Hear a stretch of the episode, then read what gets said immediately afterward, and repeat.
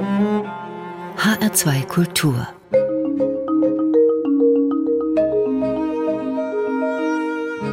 Hörbuchzeit. Jetzt kommen wir zu einem Hörbuch, das zeigt, was passiert, wenn Timothy Snyders Thesen nicht beherzigt werden, von denen wir gerade in dessen Hörbuch hörten. Es geht um Martin Walser, den großen deutschen Romancier, der den Grundstein für sein umfangreiches Övre in den 1950er Jahren legte und noch bis ins letzte Jahr schreiben tätig geblieben ist und dabei, also jetzt wieder rückblickend auf sein Werk, immer wieder große Kontroversen ausgelöst hat, unter anderem auch mit dem Roman Ein springender Brunnen, Martin Walsers autobiografischer Roman. Er ist 1998 herausgekommen und nun in der Reihe Große Werke, große Stimmen beim Verlag DAV als ungekürzte Autorenlesung erschienen. Dorothee Meyer-Karweg, von wann stammt die Aufnahme? Ja, das ist eine Aufnahme von 1998. Der SWR hat den Text mit Martin Walser gleich nach der Erstveröffentlichung des Romans aufgenommen. Da war Martin Walser 71 Jahre alt und in dem autobiografisch grundierten Roman beschreibt er seine Heimat am Bodensee und die Lebensumstände dort kurz vor, während und kurz nach der Zeit des Nationalsozialismus. Und genau da ist auch dann der Knackpunkt, denn für den Roman ist Martin Walser von manchen Seiten heftig kritisiert worden mit den Worten, er habe darin den Nationalsozialismus verharmlost und Auschwitz gar nicht erst erwähnt. Ja, und er hat das damit gerechtfertigt, dass er diese Zeit konsequent aus Sicht des heranwachsenden Johann, also seinem alter Ego, beschrieben hat. Ja, und dazu sagt er auch gleich etwas zu Beginn des Romans in dem Kapitel Vergangenheit als Gegenwart. Solange etwas ist, ist es nicht das, was es gewesen sein wird. Wenn etwas vorbei ist, ist man nicht mehr der, dem es passierte, allerdings ist man dem näher als anderen. Obwohl es die Vergangenheit, als sie Gegenwart war, nicht gegeben hat, drängt sie sich jetzt auf, als habe es sie so gegeben, wie sie sich jetzt aufdrängt. Aber solange etwas ist, ist es nicht das, was es gewesen sein wird. Wenn etwas vorbei ist, ist man nicht mehr der, dem es passierte. Tja, er will nichts nachträglich bewerten, er will nichts heroisieren, aber auch nichts verurteilen. Im Mittelpunkt des Geschehens steht, wie gesagt, dieser Johann, der zu Beginn des Romans noch nicht zur Schule geht. Johann ist der Sohn eines Gastwirtsehepaars in Wasserburg am Bodensee, Walsers Geburtsort. Der Vater ist eher poetisch veranlagt und hat viele spintisierte Ideen, wie man Geld verdienen könne. Die Mutter dagegen glaubt nicht an die Ideen ihres Mannes und sie sieht andere Möglichkeiten, wirtschaftlich zu überleben. In der Adventszeit 1932 spricht sie mit einem Kunden, der schon in der neuen Partei ist. Die Mutter sagte, sie wolle eintreten in diese Partei. Das freute den Herrn Min. Die Mutter sagte, die Versammlungen könnten dann ja auch in der Restauration abgehalten werden.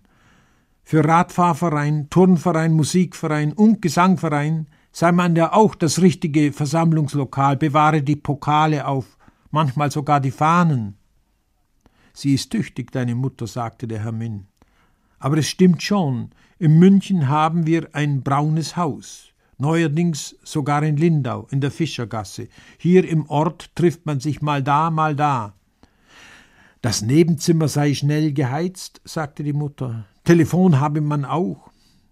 Und die höchste Fahnenstange im Ort, sagte der Herr Min und lachte bloß habe man da bis jetzt immer die falsche Fahne gehisst. Die Mutter machte ein Gesicht, das wahrscheinlich ausdrücken sollte, dass sie mit Fahnenhissen nichts zu tun habe. Der Herr Min wünschte gesegnete Weihnachten. Das Formular für den Antrag werde er morgen vorbeibringen, damit die Aufnahme noch im alten Jahr geschrieben werden könne, noch gäbe es Mitgliedsnummern unter einer Million, da es im nächsten Jahr ganz sicher ohne Adolf Hitler nicht mehr weitergehe, der Führer also die Macht übernehme, könne es sein, dass Mitgliedsnummern der ersten Million bald als eine große Auszeichnung gelten würden. Ein weiteres Stück aus dem Hörbuch Ein springender Brunnen gelesen und geschrieben von Martin Walser. Der Roman gilt als einer der wichtigsten aus dem Spätwerk von Walser, hat aber eben auch, das wurde schon gesagt, sehr viel Widerspruch ausgelöst, als sich Martin Walser dann in seiner Rede anlässlich der Verleihung des Friedenspreises des deutschen Buchhandels zu rechtfertigen versuchte, machte er es noch schlimmer. Das führte dazu, dass man ihm nun auch latenten Antisemitismus vorwarf. Es kam zu Auseinandersetzungen mit Ignaz Bubis, dem damaligen Vorsitzenden des Zentralrats der Juden, den die beiden dann aber beigelegt haben. Selten führte ein Buch zu solch heftigen Auseinandersetzungen in der Vergangenheit. Dorothee Meyer-Karwig, Sie haben den Text jetzt nochmal gehört. Können Sie die Kritik an Walser verstehen? Ja, ich muss sagen, ich habe mit zunehmender Beklemmung und auch Erstaunen zugehört, denn die Verfolgung von den Juden spielt fast im gesamten Roman überhaupt keine Rolle. Und dabei hatten die Eltern ja eine Kohlenhandlung und führten auch die Bahnhofsgaststätte und da kommen bekanntlich alle Nachrichten zusammen. Es kann daher gar nicht sein, dass die Familie nichts mitbekommen hat, aber Walser erwähnt die Judenverfolgung erst ganz am Schluss. Da gesteht beispielsweise ein Obergefreiter dem Johann kurz vor Kriegsende, dass er bei der Judenverfolgung mitgemacht habe. Ja, und dann erzählt ihm kurz nach dem Krieg ein alter Freund, dass seine Mutter Jüdin war in privilegierter Mischehe und immer Angst hatte, abgeholt zu werden. Und hier wehrt sich Johann dann dagegen, deswegen Mitgefühl oder ein schlechtes Gewissen zu haben. Die Angst, in der Frau Landsmann gelebt hat, engt ihn einfach ein. Er will mit dieser Angst nichts zu tun haben. Er hat Frau Landsmann ein oder zweimal gesehen, wenn er Herrn Hayek Halke den Koks 2 in den ebenerdigen Lagerraum, eine Art Anbau an ein Gewächshaus, getragen hat. Frau Landsmann war am Zaun gestanden, hatte immer mit dem braungebrannten Herrn Hayek Halke geplaudert. Landsmanns waren keine Kohlenkundschaft von Johann. Tja, also dieser Johann, das merkt man, ist kein Held und Walser bekennt dies über sein alter Ego radikal und offen. Und bei dieser Haltung Johanns und natürlich auch des Autors bleibt einem schon auch irgendwie ein bisschen die Luft weg. Und trotz dieser eklatanten Fehlstelle in dem Roman gibt es schon auch einiges, was mich positiv beeindruckt hat. Das sind beispielsweise diese vielschichtigen Charakterbeschreibungen. Also vor unseren Augen und Ohren entsteht hier so eine kleinbürgerliche Welt, wie es sie heute wirklich nicht mehr gibt. Das ist sehr spannend. Und beeindruckt hat mich auch die Beschreibung der Entwicklung eines Kindes zum Jugendlichen, inklusive erster Erfahrung mit den Gefühlen zu einem Mädchen, beispielsweise Anita vom Zirkus. Das wird großartig beschrieben und mit all diesen Nöten und Verdruckszeiten durch von der Kirche vorgegebene Schuldgefühle des damals noch kleinen Johann. Also das hat mir sehr gefallen. Mhm.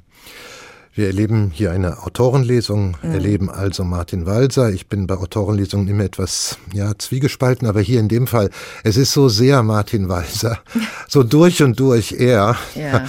Da kann man jetzt irgendwie gar nichts mehr äh, schlecht dran finden. Nein, ich empfinde Autorenlesungen grundsätzlich eher als Gewinn, weil sie viel über den Autoren oder die Autorin verraten. Und mir gefällt hier Martin Walsers melodiöser Ton. Da hört man mal so eine große Ruhe, dann schwingt er sich wieder zu besonderen Emotionen auf. Das heißt, es ist insgesamt eine sehr rhythmische Lesung, der ich auch gerne gefolgt bin. Und hier kommt noch eine schöne Kleinigkeit dazu. Martin Walser hat das das ja für den SWR gelesen und im Radio sind einzelne Folgen ja so 20, 30 Minuten lang. Und für jede neue Folge hat er das letzte Kapitel hier nochmal zusammengefasst, also anders als im Buch. Und das sind immer schöne Ruhepole im Fluss dieser Lesung, die das eben gehörte, nochmal auf den Punkt bringen. Also ein sehr wertvolles Hörbuch. Martin Walser, Ein springender Brunnen, eine Autorenlesung, wie gehört, zwei MP3-CDs sind das. Das macht dann 16 Stunden, 14 Minuten Hörzeit, ungekürzt, ist auch schon erwähnt worden.